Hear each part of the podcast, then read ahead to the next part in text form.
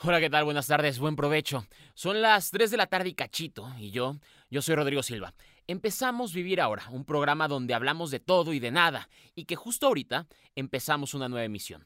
El menú del día es muy variado, pues hablaremos desde el emprendimiento y los tips para que tu empresa crezca con Cassandra Aguilar, o de TikTok con Mónica Bascal y Ani de Amor. Además, con una gran periodista deportiva de W Radio, Mari Carmen Lara. Esto, esto es Vivir Ahora, y empezamos. Vivir Ahora Rodrigo Silva. Durante la cuarentena y esta pandemia que vivimos ha sido una oportunidad para encontrar nuevos contenidos y nuevas formas de divertirnos, o también para hacerlas.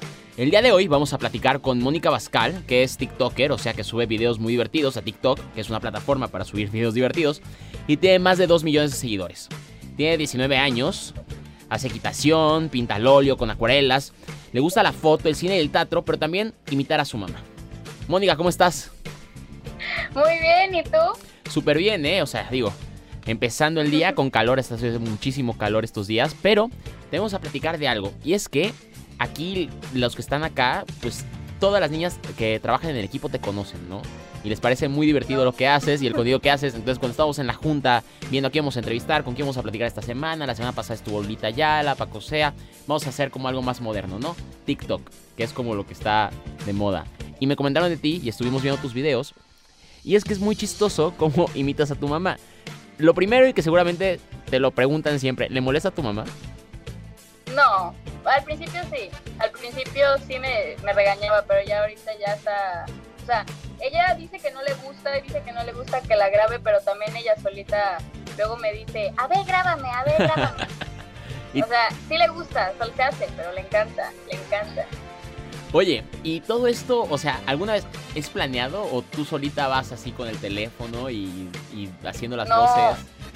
No, no, no, obviamente yo creo que hay, tiene que haber uno o dos videos que yo le diga a mi mamá, oye mamá, este, te voy a grabar, ¿no? Pero porque, pues no sé, o sea, obviamente sí, tiene que haber alguno que otro video, pero casi todos los videos que yo grabo con mi mamá son espontáneos, o sea, sale así de la nada y por lo regular ella ya sabe que la voy a grabar y ella ya sabe qué contestar, o sea, ella ya le sabe, ya sabe qué es lo que a la gente le da risa y pero realmente es muy natural porque ella sí es así, o sea, su persona sí es así, o sea, si ustedes la ven en los videos se cagan de risa, pero si la conocen en persona es peor, o sea, es muchísimo más chistosa y muchísimo más intensa y lo de la imitación realmente, porque eso me lo preguntan mucho, siempre me dicen, oye, ¿y tú, este, como que tienes una libretita o en notas anotas lo que lo que vas a grabar y así. Obviamente hay veces que pues no sé, estoy en el súper, se me ocurre algo y digo, no mames, lo voy a anotar porque si no se me olvida. Pero por lo regular casi siempre es de que me siento en mi cuarto y digo, ok, ahorita tengo ganas de grabar TikTok, estoy inspirada, estoy feliz, no estoy como en depresión ni nada, o sea, ando, ando happy, vaya.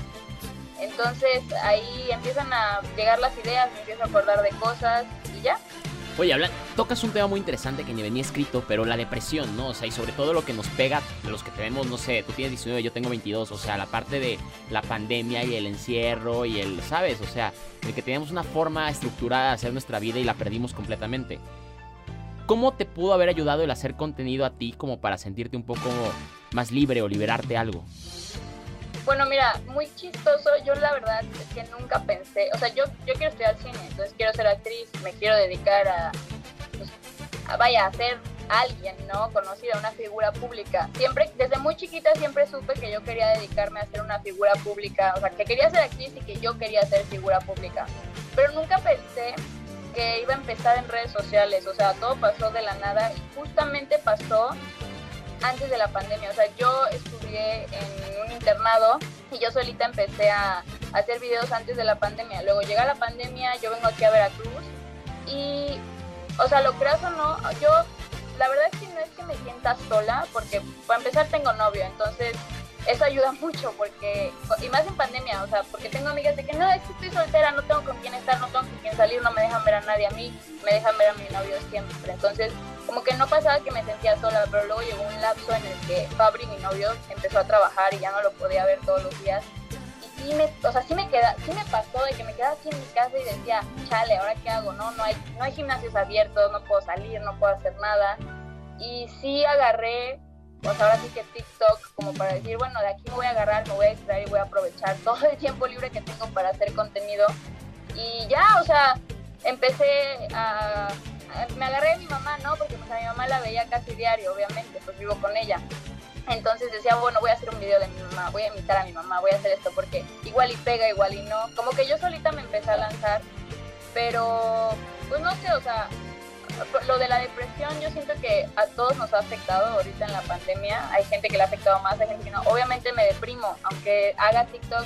Hay veces que digo, no manches, ahorita no, no tengo ganas de hacer TikToks, entonces simplemente no los hago. O sea, no es como que de a huevo tenga que hacerlo, ¿sabes? O sea, yo no lo veo tanto como una obligación, lo veo más como por diversión y cuando me nace y cuando las cosas salen. O sea, no lo veo, porque sí conozco muchas personas en redes sociales que lo ven ya más como un trabajo, que sí, o sea, está bien. Ya es como que no, es que yo todos los días tengo que ser constante y subir y subir y subir y subir. Y yo sí soy constante, pero trato de ser más natural. ¿Sí me explico? O sea, trato de que no sean videos muy forzados, que sean como naturales, que sean cosas que sí me han pasado a mí para que pues, la gente se pueda como que identificar. Pero sí, así fue. ¿Y en qué momento fue que dijiste, a ver, esto ya está como despegando o esto ya está explotando? O sea, de que ya millones de visitas los videos, o sea, todos los que subías a TikTok, los seguidores, o sea, ¿cuándo fue que viste ese cambio? Fíjate que yo no me siento como wow. O sea, yo sí sé, porque mira, yo me di cuenta cuando en la calle me empezaban a reconocer y me empezaban a pedir fotos. Y es cagado porque yo traía el cubrebocas y pues digo, obviamente yo decía, ay,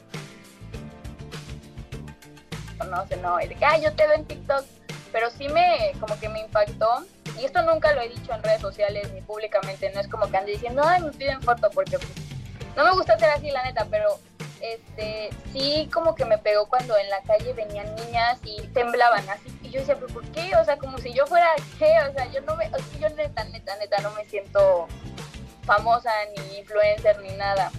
Entonces, obviamente, yo ahí fue cuando dije, no mames, o sea, sí, pues sí está, o sea, si alguien ya me reconoce en la calle con el pinche cubrebocas y no mames, obviamente ahí fue cuando yo dije, no manches, o sea, esto ya es algo serio. Y también cuando, pues obviamente, cuando empecé a tener muchísimo más, muchísimos más seguidores que me empezaban a llegar, pues sí decía como, ay, qué padre, ¿no? Pues sí lo veo como algo grande, pero no, no entendía la magnitud de lo que era hasta que ya en vida real se te acerca una persona y te dice, oye, este puto mono, tú es que me puedes mandar un solo es que esto, pero te lo juro, se emocionan demasiado. O sea, cuando la gente me empezaba a reconocer en la calle fue cuando yo dije, no mames, o sea, sí. Y cuando me empezaron también a, contactar marcas más grandes como Pull Bear, Bershka, o sea, para hacer campañas, yo ni siquiera sabía lo que era una campaña, ¿no? Ahí fue cuando dije, no, pues esto ya es o sea, se está volviendo algo más grande y pues algo que me puede beneficiar a mí en el futuro de igual forma a lo que yo me quiero dedicar, ¿no? Ahí cuando ya me di cuenta. Por ejemplo, aquí lo de las marcas es algo súper interesante, o sea, ¿cómo, ¿cómo te contactan? ¿Cómo llega eso? ¿Qué, qué, ¿Cómo funcionan esos procesos? Bueno, por lo regular los influencers, o sea, tengo yo entendido, tienen agencias de management, ¿no? Entonces las agencias les contratan los, las marcas, eh, o sea, la verdad es que no sé muy bien, o sea, te, estaría diciendo al aire porque tampoco es que esté muy bien porque yo no estoy en una agencia, o sea, yo sí iba a entrar a una agencia, pero al final no, al final sí, entonces yo ahorita como que estoy por mi cuenta y, y este, y si hay alguien que me administra mis correos y pues simplemente te contactan en Instagram, o sea, te habla un asesor de la marca, ya sea de Pull&Bear, de Bershka, y te dice, oye, nos encantaría hacer campaña contigo, les pasas tu correo y ya te mandan ahí como que, vaya, no hay contrato, no sé cómo decirlo en otra palabra, pero no es un contrato, simplemente te mandan como toda la información y ya te dicen lo que quieren. Ándale, y aparte lo, lo padre de esto es que como son marcas grandes, este, te dan mucho a escoger, o sea, porque por lo regular hay influencers que es de que no, te mandamos esto y esto te lo pones y tal vez a ti no te gusta, ¿no?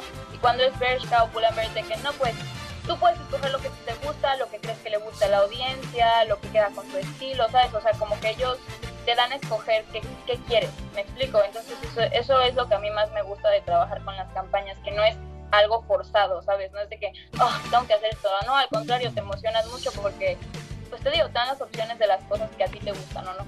¿Planeas tus videos? O sea, cuando estás grabando, tienes tus ideas o así, o sea, ¿los planeas o te tomas una tarde que para escribir o qué onda?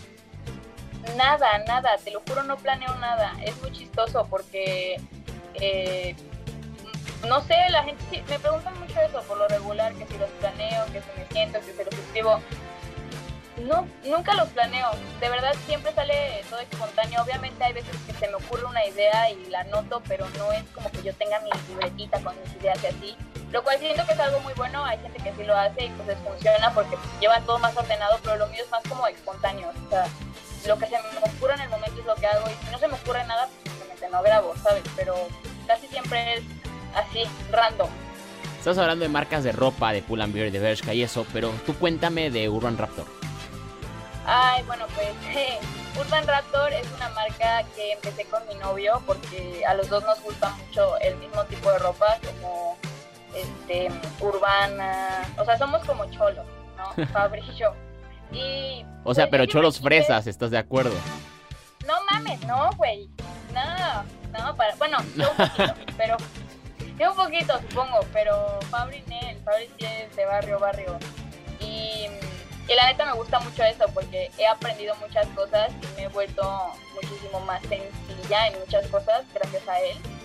Y eso está muy padre, la neta. Pero lo de la marca, perdón, que me decía, eh, fue porque un día estábamos sentados y dijimos, oye, eh, yo le dije, a mí me encantaría tener mi marca de ropa. Y como yo dibujo y pinto, eh, él me decía, oye, tus diseños están bien padres, nunca has pensado en hacerlos en playeras. No solo él, mucha gente me lo decía, de mis cuadros y así. Yo le digo, no, pues, ¿qué? Sí, pero no.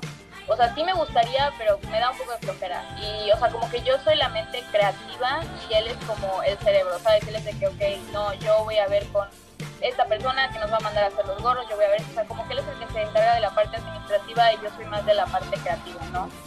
Porque pues para mí es más fácil, la parte administrativa a mí me da mucha flojera y no le sé. Entonces, ahí yo dije, oye, estaría padre hacerlo, o sea, hacer una marca los dos, poner nuestras ideas, pensarlas, te encargas de esto, yo me encargo de lo otro, ahí sale. Y dijimos, bueno, va, y ya empezamos a sacar los diseños, empezamos a ver con qué modelos íbamos a trabajar, casi todas, todas de aquí de Veracruz, eh, los videos, las fotos, todo eso fue, todo lo hicimos nosotros. O sea, yo, de hecho, yo planeaba tomar todas las fotos, pero a mí se me ocurrió hablarle a un fotógrafo y le dije, un fotógrafo que es muy bueno, se llama Carlos, es de aquí de Veracruz, y yo le hablé porque le iba a pedir que si me podía pasar un contacto de algún modelo hombre. Y él solito me dijo, oye, si quieres yo te ayudo con las fotos. Y yo dije, no, hombre, gracias, porque la verdad es que sí quería que me ayudara. Y ya, así salió todo así fue como se dio lo de la marca. Ahora que ya hablamos de ti, de tus videos, de tu marca de ropa y todo eso, vamos a conocerte un poco más. Tú que, por ejemplo, algo que dice mucho de alguien es el tipo de música que escucha. ¿Tú qué escuchas? Mm, mira, yo sé que es muy típico, pero la neta escucho de todo. O sea, no es que es la básica, pero nadie escucha de todo, ¿estás de acuerdo?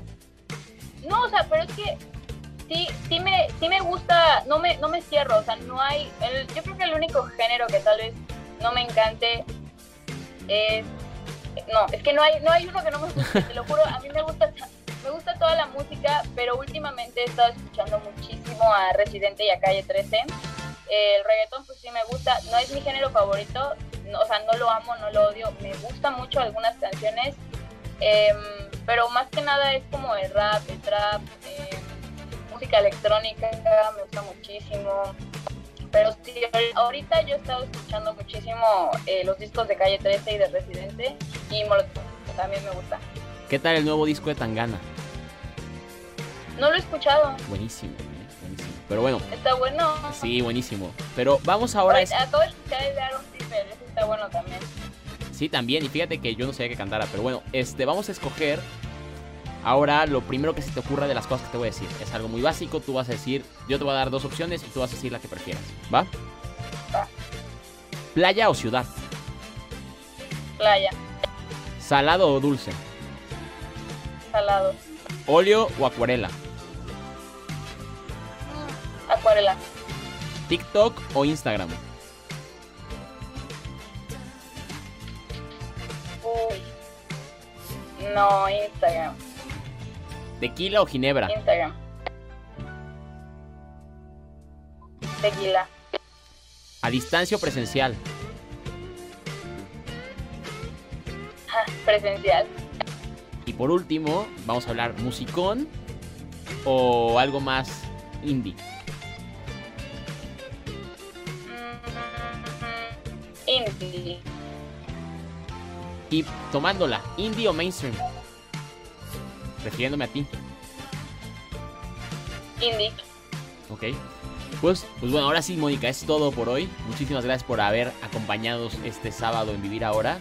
Y pues, ni para decir dónde te podemos seguir, seguramente la gente ya te sigue, pero pues dónde te pueden encontrar, los que no. Claro, me pueden encontrar en Instagram como mónica.abascal, en TikTok también, en Twitter, pues, dos, tres, no, casi no lo uso, son las únicas redes sociales que utilizo, pero muchas veces a ti por invitarme, la verdad me la pasé muy bien y esperemos volver a repetir esta entrevista en algún otro momento. Dale, muchísimas gracias, Mónica. Vivir ahora. Rodrigo Silva. Los negocios son algo muy importante en nuestra vida diaria. Y algo del vivir ahora, algo del siglo XXI, es justamente ser microempresario, empezar a emprender y encontrar cosas diferentes. Y es por eso que el día de hoy, una gran mercadóloga nos va a dar tips para poder llegar a esto. Ella es Cassandra Aguilar, que es licenciada en Mercadotecnia, que además tiene su propia consultoría. Y hoy nos va a hablar justo de esto, de cómo empezar a emprender y cómo además podemos tener tips que nos pueden ayudar pues a encontrar esto que queremos llegar nosotros, que es tener un nuevo negocio. Cassandra, ¿cómo estás? Hola, muy bien, muchas gracias. Oye, cuéntanos primero. Tú tienes 24 años, eres súper joven y has trabajado en más de 20 empresas. ¿Cómo empiezas tú a empezar a ayudar a tantas empresas para, para poder mejorar sus ventas, incluso su imagen corporativa? Ok, mira, yo, bueno, yo estudié mercadotecnia y desde la universidad yo empecé a generar proyectos eh, para marcas eh, pequeños por la escuela. De ahí eh, yo conozco una persona y esta persona abre un café, nos puso un café aquí en el puerto de Veracruz, que bueno, cabe remarcar que este café ya lleva 14 años aquí en Veracruz, abre una sucursal nueva y me dice, mira, la verdad, no tenemos nada. Eh, date unas vueltas y tú checa. Entonces yo hice un plan. Con esa marca yo empecé. Yo empecé a hacer un plan desde la parte externa. Eh, obviamente no tenía, esto estoy hablando de hace tres años, no tenía nada de redes. Aún las redes sí eran importantes, pero no tanto como ahorita. Entonces era como la parte de, bueno, podrías, podrías hacer esto en en Instagram y demás. Yo comienzo con un cliente y los primeros tres meses que yo empecé a trabajar para esos clientes, eh, ellos mismos me van llevando a otras marcas. Lo mismo, diferentes giros. Así es como yo empiezo esto. La parte más importante yo creo que vi desde el primer cliente fue desde la parte de adentro, sus procesos, su personal, eh, la parte de las ventas y luego ya irme como a la imagen que en ese momento estaban comunicando. Eso, eso empecé yo a ver y a trabajar con ellos. Ahora tú con estas 20 empresas seguro has adquirido muchísima experiencia. Y es que, por ejemplo, para la gente que nos escucha, que quiere empezar un negocio o que ya lo tiene, pero no encuentra todavía cómo despegar, ¿qué tips podrías decir tú que son los básicos para poder tener un negocio que empiece a funcionar y que empiece a generar recursos, dinero? Yo creo que, bueno, yo voy a hablar de lo que me ha funcionado a mí, porque realmente en tres años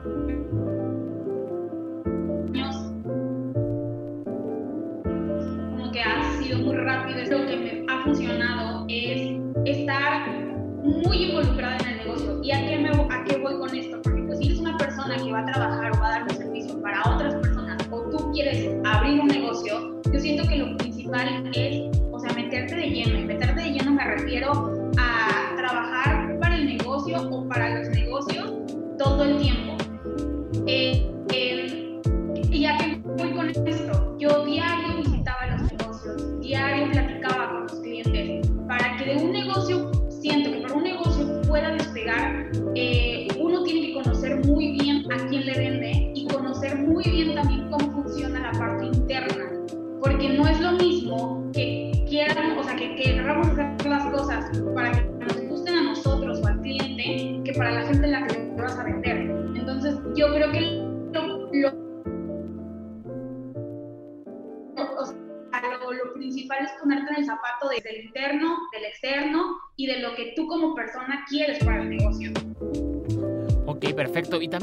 Otra de las cosas que es, a ver, que lo entiendo perfecto, que tienes que estar enfocado 100% en tu negocio, pero también algo interesante puede ser que hay muchos errores, ¿no? Que se puedan cometer. ¿Cuáles son los típicos errores que la gente comete al abrir un negocio?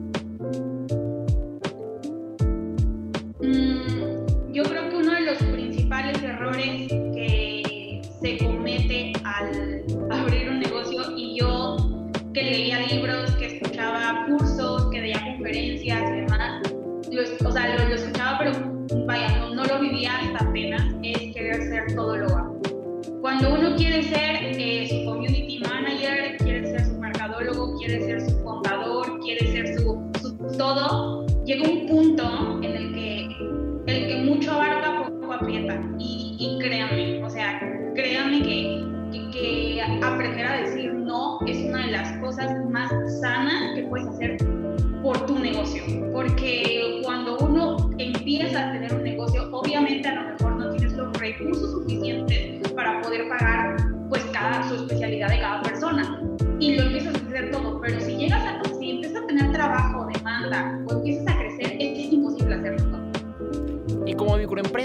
¿cómo puedes empezar tú a usar el marketing digital a tu favor? Obviamente entiendo que debes de, ya que empieza a generar ciertos recursos, ya empiezas a contratar a alguien que te empiece a ayudar con esto. Pero cuando estás empezando, ¿cómo puedes hacer buen uso de las redes para tener más ventas? Por ejemplo, ahorita en la pandemia hay muchísimos restaurantes que no murieron gracias a la, a la venta a través de Uber Eats o de Rappi.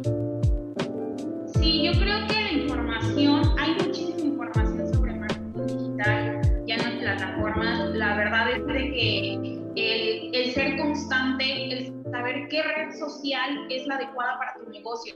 Yo siempre cuando llego con un cliente y me dicen, no, pues métele tanto a Instagram, o Cassandra, no tengo seguidores, ¿cómo le puedo hacer? Yo siempre me pregunto, o, bueno, les pregunto, a ver, ¿qué es lo que tú quieres y tu negocio, tu giro en dónde está? Cuál sea tu negocio, buscar qué red social es la más óptima para esa marca o ese negocio y de ahí optimizarlo. Entonces, si mi marca mi negocio está en Instagram, ver todas las tendencias, posibilidades orgánicas y pagadas para hacer crecer la marca, ¿ok? Porque a veces uno quiere abarcar también todas las redes o, o nada más dice, no, pues yo siempre tengo que estar en Facebook o en Instagram y gasta todos sus recursos y realmente a lo mejor su, su no sé, es un ejemplo, su cliente potencial está en LinkedIn, es un ejemplo. Entonces, yo creo que lo principal, si uno es saber a quién le vendo y dónde está mi cliente. Para ahí gastar mis esfuerzos y ahora sí buscar tendencias, cursos y capacitarte para tú llevarlo. Pues Cassandra, muchísimas gracias, pero antes de irnos, cuéntanos, seguramente alguien debe estar interesado en estos momentos, ¿cómo te podemos contactar o dónde pueden encontrar para poder contratar tus servicios, contratarlos? Ah, bueno, pues mi página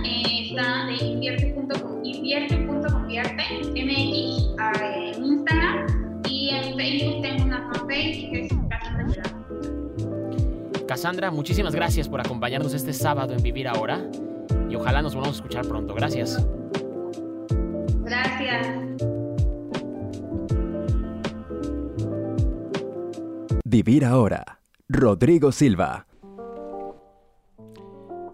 Es que TikTok se ha vuelto una plataforma diferente para entretenernos, para encontrar una, un poco de diversión en esta pandemia, en este encierro, pero también encontramos nuevas caras y nuevas formas de descubrir y hacer un contenido diferente.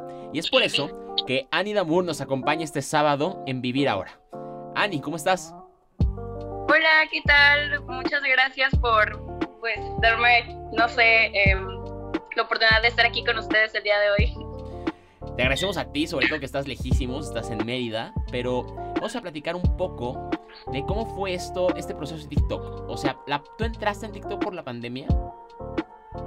Uh, no, de hecho yo empecé a hacer TikToks en el 2019, justo eh, como en noviembre más o menos, y fue por pura aburrición, o sea, de hecho en ese momento era como que, ay, haces TikToks, qué oso, era como que todavía tachaban a las personas como de ridículas por hacer TikToks y así. Pero por ejemplo, durante la pandemia encontraste un tiempo para pues hacer más TikToks o para poder desahogarte un poco o entretenerte mientras que estabas encerrada? No, de hecho, todo lo contrario. Um, justo cuando entró la pandemia fue cuando más dejé de hacer contenido. Antes de eh, mayo del año pasado, creo que fue cuando inició abril, todavía estaba bien enfocada, hacía mucho contenido, pero como que todo inició y no sé, fue como un, un choque de entre la ansiedad, entre la escuela, entre todo, como que dejé a un lado todo eso y me enfoqué más en otras cosas. Para los que nos están escuchando y que tal vez no te ubiquen, no te conozcan, ¿qué tipo de TikToks haces? Uf, bueno, pues empecé haciendo TikToks de, de anime, de contenido de animación japonesa, de burlas, de comedia, puras cosas así como más, no sé, tontas, por así decirlo, o sea, sin tanta producción, digámoslo así. Y fue hasta después, casi un año después, que empecé a hacer contenido más de maquillaje, de moda, como que de tips eh, para vestirse mejor, cosas así, como ya más eh, mi lado, no sé, glamuroso, por así decirlo. ¿Y dónde encuentras la, inspiración? otra vez. ¿En dónde encuentras la inspiración para tú poder hacer tus TikToks? Uf, pues bueno, al inicio cuando hacía contenido como, como les digo, así como tonto, era, no sé, cosas que me salían en el momento, no lo pensaba, la verdad. No lo escribías, no guionizabas, simplemente lo hacías. No, nada, nada, no había ningún proceso creativo, o sea, simplemente decía, ah, pues esto va a estar chistoso, y lo hacía y lo grababa y lo subía, y casualmente pegaba, o sea, casualmente se hacía viral y así momento o tiempo después que empecé a hacer mi contenido de maquillaje, ahí sí le metía, como que sí tenía un proceso creativo, sí me esforzaba, sí como que me tomaba el tiempo de, pensar qué iba a hacer y para la sorpresa ese era el que como que no, no pegaba tanto, ¿saben? Como que entre más me esforzaba, como que menos jalaba público. O sea, hay que dejar que fluya. Muy raro. Sí, sí, sí, sí.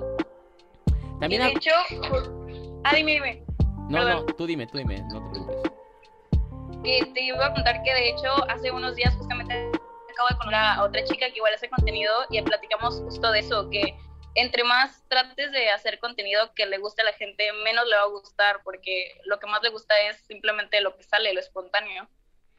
¿Y tú, por ejemplo, has sabido compatibilizar lo que quieras hacer en la vida con tu, pues, fama en redes sociales? la verdad, la verdad, todavía no tengo un camino como que, que ya haya elegido, porque pues nada tiene que ver el anime o, las cosas así tontas con el maquillaje o lo glamuroso, o sea, como que no he encontrado ese punto de equilibrio en donde pueda combinar ambas cosas y, y me lleve a algo más como profesional, por así decirlo. Por ejemplo, también te gusta pintar, ¿no? Y principalmente con colores que son llamativos, que son fuertes. Aquí, ¿cómo encuentras tú, por ejemplo, tu, forma, como tu estilo de pintar, ¿no? Porque imaginemos que, que este, pues no debe ser siempre igual, ¿no? Cada quien tiene su forma y sus ideas de cómo, de cómo hacer esto. Pues fíjate que antes, o sea, hace ya varios años, sí como que trataba de imitar lo que otras personas hacían, pero con el paso del tiempo me di cuenta que, como tú dices, cada persona es diferente y fui creando como mi propio estilo tal vez inspirándome de otras personas, pero haciéndolo ya mío, o sea, cambiando cosas, adoptando formas que, que yo eligiera, que no sé, pensaba que iban a funcionar. Como que fue todo un proceso, o sea, no fue algo de la noche a la mañana, la verdad sí me tardó mucho tiempo en encontrar como que algo que dijera, esto me representa y esta soy yo. O sea que con los colores podemos representar lo que somos nosotros, ¿no? Sí, claro. Ahora también te voy a preguntar algo. Y es que vamos a hacer un pequeño test, o sea, para conocerte un poco más. Primero, ¿qué tipo de música escuchas tú?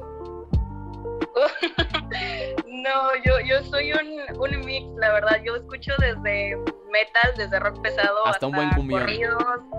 Sí, sí, hasta corridos, hasta K-pop, hasta... No, no, no, yo escucho... La verdad es que yo soy un estuche de monerías, como dirían por ahí. No tengo como que algo en específico que me guste. La verdad me gusta de todo. Y ahora vamos a hacer un ejercicio muy breve donde tú tienes que escoger lo primero de lo que te diga. Por ejemplo, playa o ciudad. Mm, ciudad. Salado dulce. Salado. TikTok o Instagram. Ah. Mm, TikTok. Tequila, ginebra o cerveza. Tequila. Ok. A distancia o cercano? A distancia.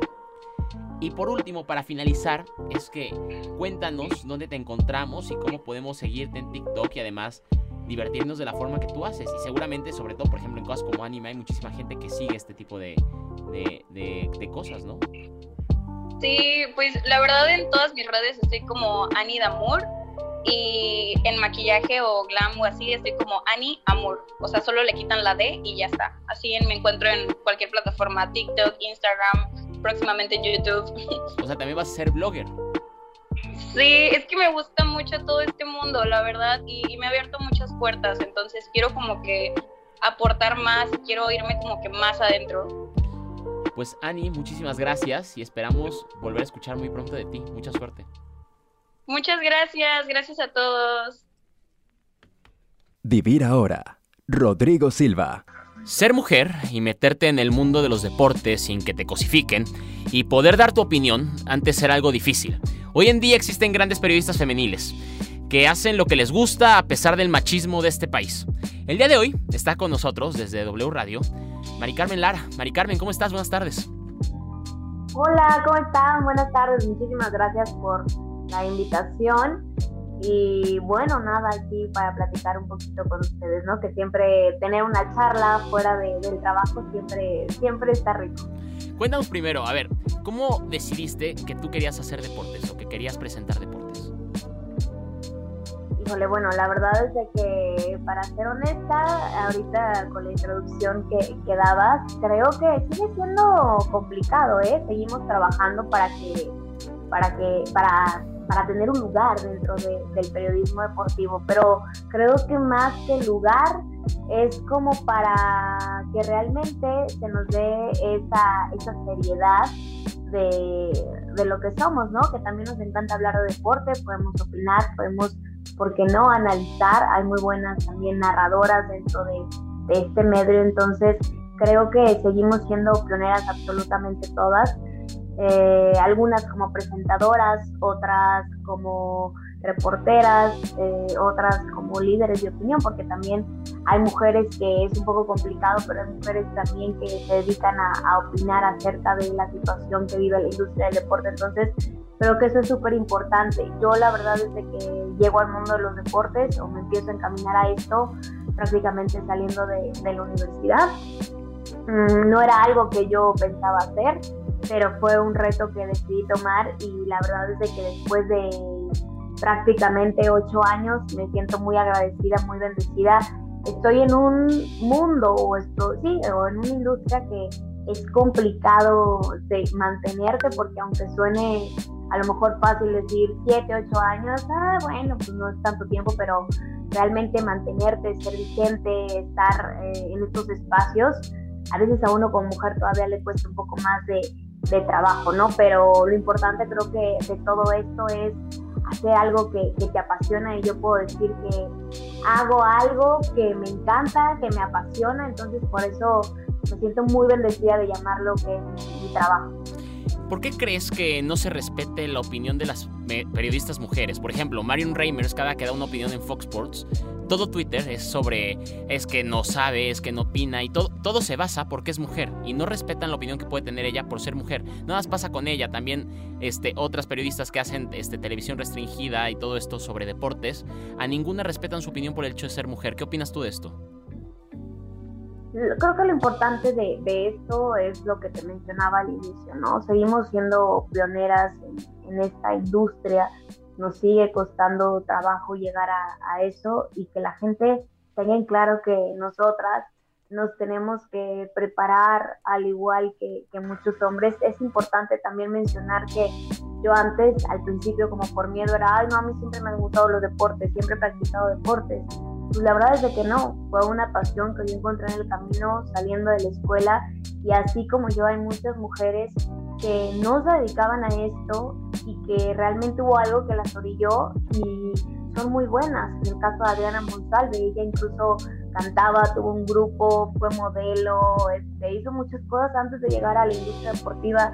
En el caso incluso de Cari Correa de ESPN, que igual, o sea, era una chica que se dedicaba al tema de imagen y después, bueno, llegas a este lugar y te sigues preparando te sigues exigiendo y lo importante también de esto es de que la gente sepa que cuando uno dice eh, hago algo que me apasiona pero también algo que me saca de mi zona de confort porque nosotras como mujeres muchas veces eh, la audiencia piensa que estamos ahí pues porque estás guapa en el caso de la televisión no pero en el caso a lo mejor de Marion es una mujer que es muy preparada es una mujer de verdad muy culta, es una mujer que se prepara, es una mujer que también estudia, entonces creo que también es importante eh, darle ese mérito porque se lo merece. Y así como Marion, hay muchas mujeres que, que se preparan, te lo puedo decir yo que ahora que estoy haciendo radio es mucho más, no quiero decir complicado porque creo que esa no es la palabra, pero me ha obligado a prepararme más, me ha obligado a exigirme más porque en el tema de la televisión tienes el recurso visual, en el tema del radio a lo mejor lo único que tienes es tu voz, ¿no? Es tu única herramienta de trabajo y tienes que saber eh, canalizar y tienes que saber también estructurar tu idea y no estar divagando ni y ser un poco más precisa, ser más concreta en lo que quieres decir, a lo que quieres llegar. Entonces, creo que todas las mujeres que nos dedicamos a esta industria, muchas que también lo hacen a nivel de campo, como las que reportean, creo que todas tenemos nuestro trabajo y todas seguimos mm, luchando porque pues porque se den cuenta que, es, que no es un tema de género. Creo que eso es lo más importante, que el deporte, tanto un hombre como una mujer lo pueden compartir y pueden compartir la misma pasión y se pueden sentar a hablar horas y horas de deporte. Entonces, eso es lo importante, ¿no? que le quiten esa etiqueta de, de, que, ok, el deporte es para el hombre, para el fuerte, para el niño de la casa, y te lo digo porque así fue también en mi casa, ¿no? Por lo general, todos, al menos en nuestra cultura como mexicanos, venimos de un sistema de patriarcado donde a la niña eh, se le, tú vete a tus clases de ballet y el niño vete a tus clases de fútbol, ¿no? Ni siquiera se nos pregunta, oye, ¿qué es lo que quieres hacer? ¿Te gusta el fútbol? Entrena fútbol. ¿Te gusta el ballet? Ve al ballet. O sea, nunca se nos pregunta, se nos etiqueta, ya tú eres mujer, tuve a clases de postres, tuve a clases de, eh, de pintura, tuve a clases de ballet, tuve a clases de baile, pero si realmente a nosotros a lo mejor en el tema, a lo mejor también, digo, salimos un poquito de, del tema de cómo llegué o por qué a las mujeres a veces nos cuesta tanto trabajo que nos tomen en cuenta o que realmente pese nuestra palabra en esta industria, creo que sí es importante este tema de, del respeto, ¿sabes? El respetar el, ok, si ella quiere trabajar en eso, si ella se quiere forjar en eso, nos exigimos, y te lo puedo decir así, o sea, incluso una como mujer te exige más, porque como mujer tienes que estar guapa y tienes que estar presentable y te tienes que ver bien a cámara, pero también tienes que estar preparada y tienes que hablar bien y tienes que saber comunicar. Entonces, y somos mal pagadas, ¿sabes? O sea, ese es otro tema, el tema de los salarios. Así como vemos estos bandazos de, oye, así como vemos el tema de, no sé, de que a las chicas en el fútbol femenil no les pagan ni, el 10% de lo que gana un jugador de esta liga, ¿me explico?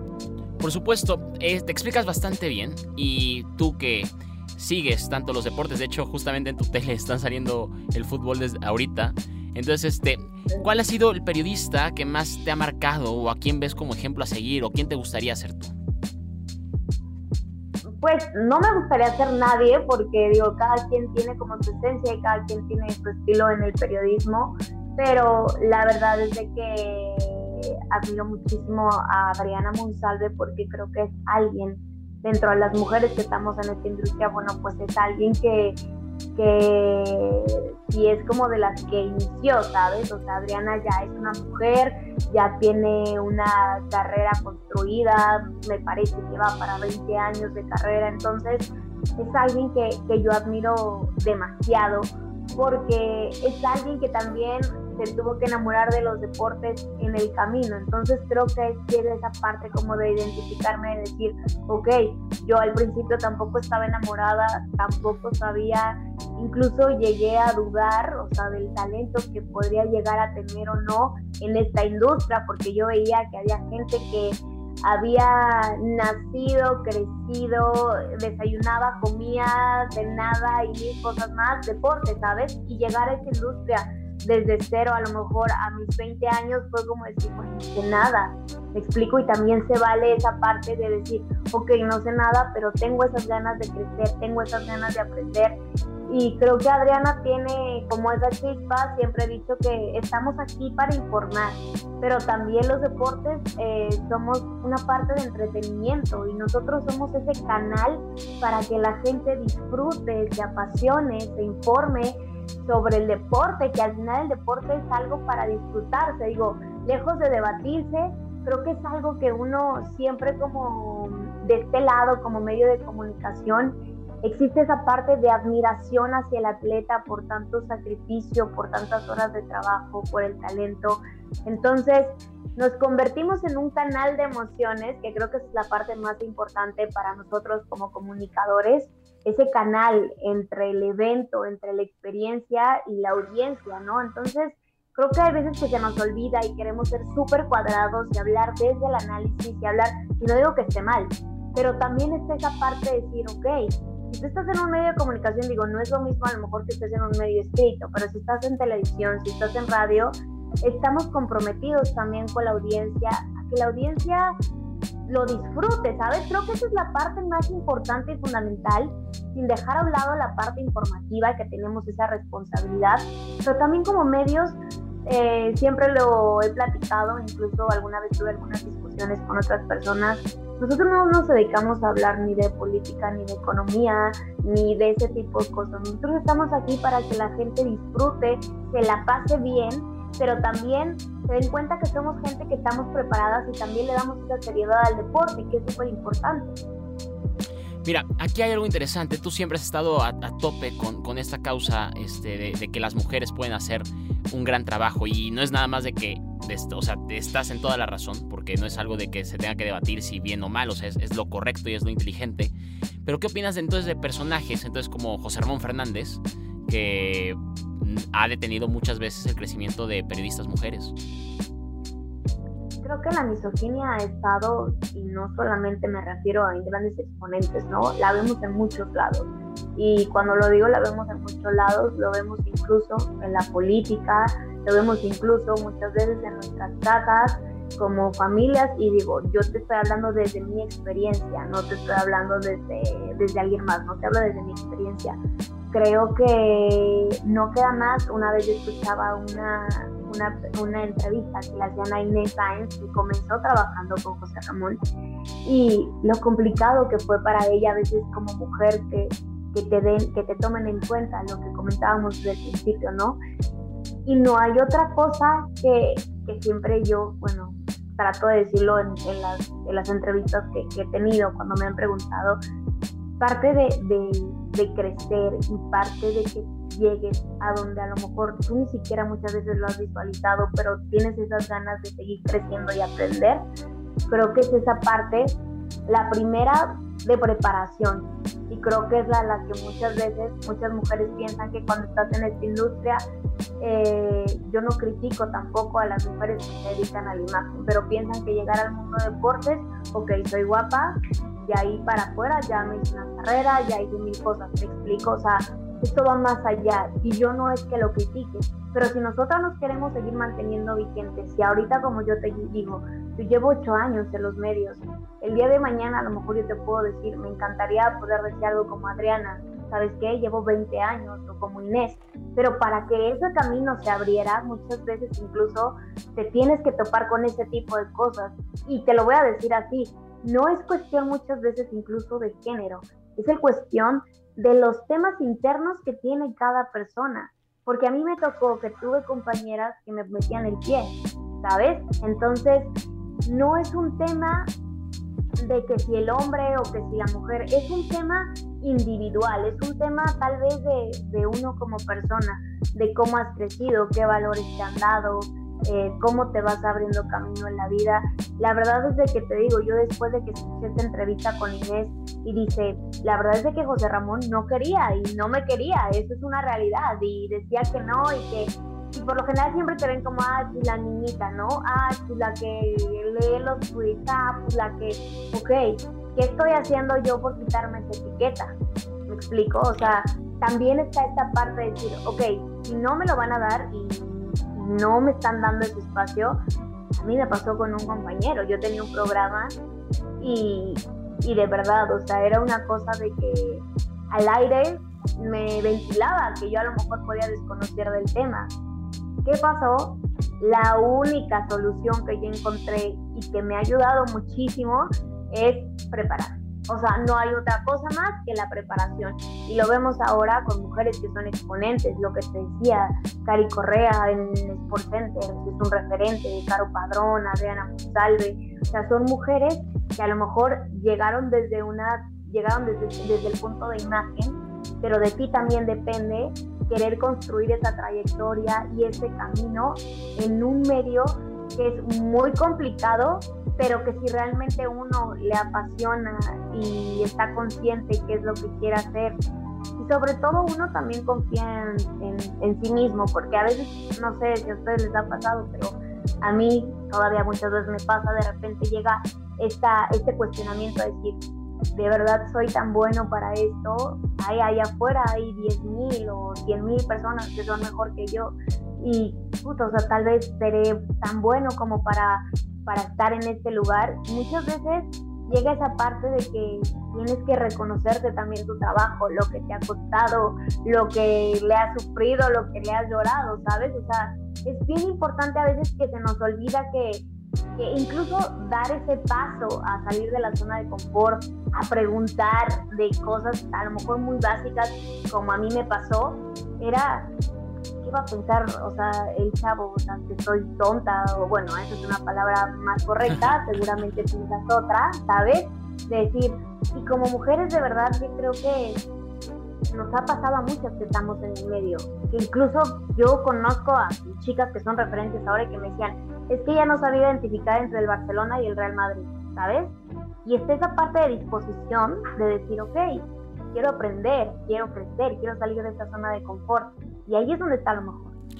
Y para terminar, además de que nos has demostrado de una forma muy, muy interesante cómo, cómo realmente te apasiona lo que haces, porque se nota cómo lo cuentas, este, ¿a qué equipo le vas tú? ¿A qué equipos le vas tú? Ay, bueno, pues yo, no tiene tantos aficionados mi equipo, pero somos leales.